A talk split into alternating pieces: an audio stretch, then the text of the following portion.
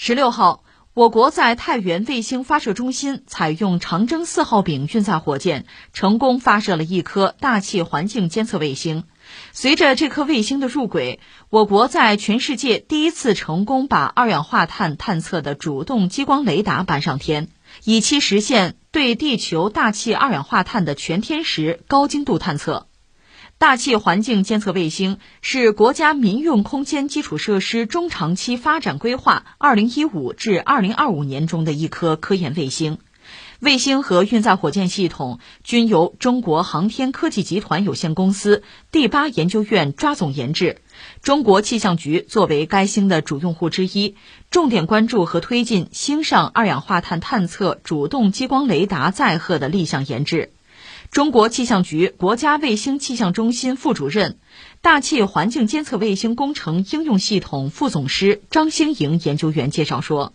大气环境监测卫星最大的特点是搭载主动激光雷达载荷，不仅可以获取云和气溶胶的垂直分布信息，更重要的是可以通过星上的激光雷达实现全球大气二氧化碳高精度探测。呃，这个我倒觉得也是一件大事。昨天我们刚刚关注神十三回家，那是属于我们载人航天，就是中国人在宇宙空间搞空间站。我们现在正式要动了，因为所有的测试啊都已经结束了，历史翻开新一页哈。呃，这是昨天我们说的。今天我们讲，这实际上涉及到一个可能大家比较陌生的概念，就是探卫星。先解释一下吧。这个探卫星呢，狭义上讲就是中国发射过，就探卫星，名字就叫探啊。广义上讲，就是人类为了监控全球的这个二氧化碳吧。我们知道，二氧化碳是一种这个很重要的温室气体，监控它的排放，这很关键。全球气候在变暖，减少二氧化碳这样一些温室气体的排放，这是整个人类要做的一件大事但是，全球任何一个国家、任何一个经济体吧，你要想实现温室气体减排，你总得有一个监测监控吧。所有的碳排放的监测手段之中，其实只有一种，就是星载卫星啊，星载的高光谱温室气体探测这个技术，既能够对二氧化碳这样一些温室气体浓度进行高精度的探测，又能够获取全球的哈各区域的气体浓度分布的数据，就得靠卫星。那你说搞啊，真正能搞出来的很少，为什么？这个难度比较大，探卫星技术难度是非常高的，全球。一度只有两颗探卫星，就是从太空能够监控地球的温室气体排放吧。呃，首先是日本，二零零九年日本发射了世界上第一颗温室气体观测卫星。美国稍后发射了自己的探卫星，而且它首次发射还失败了。就二零零九年，紧随着日本搞了一家伙没成，后来二零一四年再次发射才成功。记住啊，美国是二零一四，日本是二零零九，然后轮到中国。中国是第三家，我们的探卫星是二零一六年出厂，这个卫星搭载了一个一体化设计的两台的科学载荷，一个是高光谱二氧化碳探测仪，还有一个起辅助作用的啊是多谱段云和气溶胶探测仪。我们是二零一六年把卫星打上去，我们是全球第三个，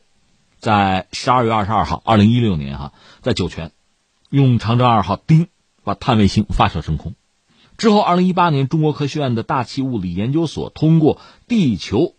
观测组织年度大会，展示了中国探卫星观测的首幅全球二氧化碳的分布图，这标志中国探卫星为全球气候变化的研究提供数据支撑了。因为走在我们前面的这个日本航天局，另外美国那个 NASA 吧，人家确实走到我们前面，另外还有欧空局，他们对我们这个成果都很关注。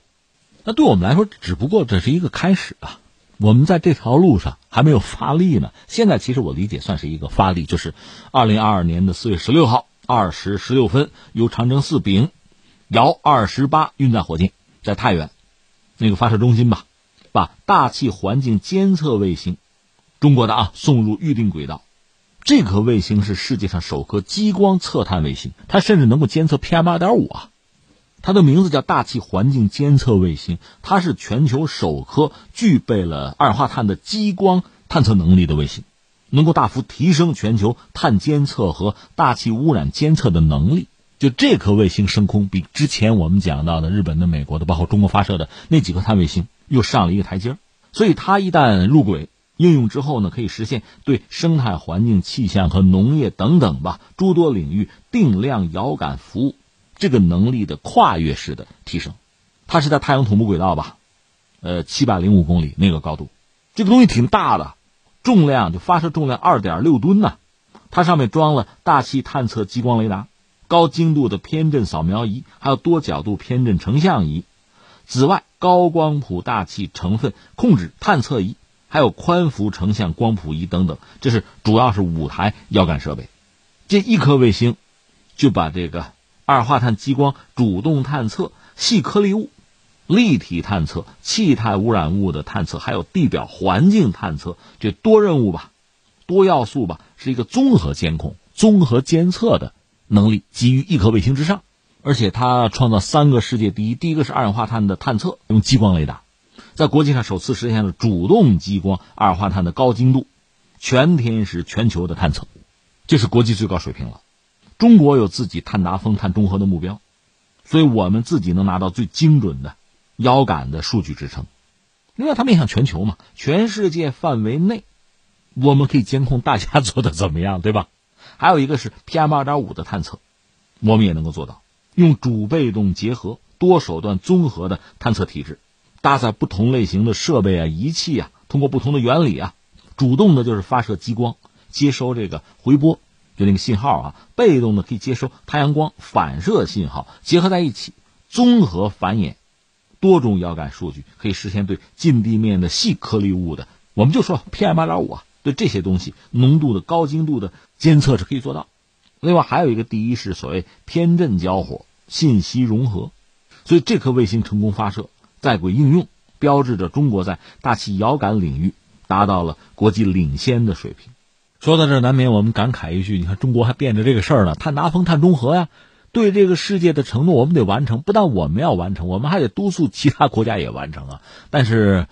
这个世界现在乱到如此之地步，很多国家已经顾不上了。就俄乌战争爆发之后，油气啊，价格肯定是要飙升的。欧洲这叫断气儿了嘛？而美国能够对欧洲的支持是有限的，而且最新的消息，美国人其实也顶不住，就是这个油气资源价格暴涨啊，它对国内通胀肯定是一个推升啊。拜登政府刚刚宣布要恢复，就是美国吧，联邦土地上的石油和天然气这个租约呀。就钻探和开采的租气销售，之前的环保承诺，那等等再说吧，顾不上了。你甚至说抛弃都不是不可以了，恢复出售油气开采租约，走回头路吧。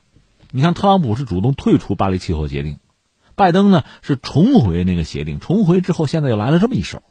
所谓形势比人强啊，把油价压下来再说吧。可是对这个世界的承诺呢，都忘了。我们得提醒发达国家一下了。如果这个世界能少一些战争，少一些国家之间的对抗，能够更多的是用对话来解决问题，大家达成更多的共识，共同应对这个地球啊人类面对的挑战，好不好啊？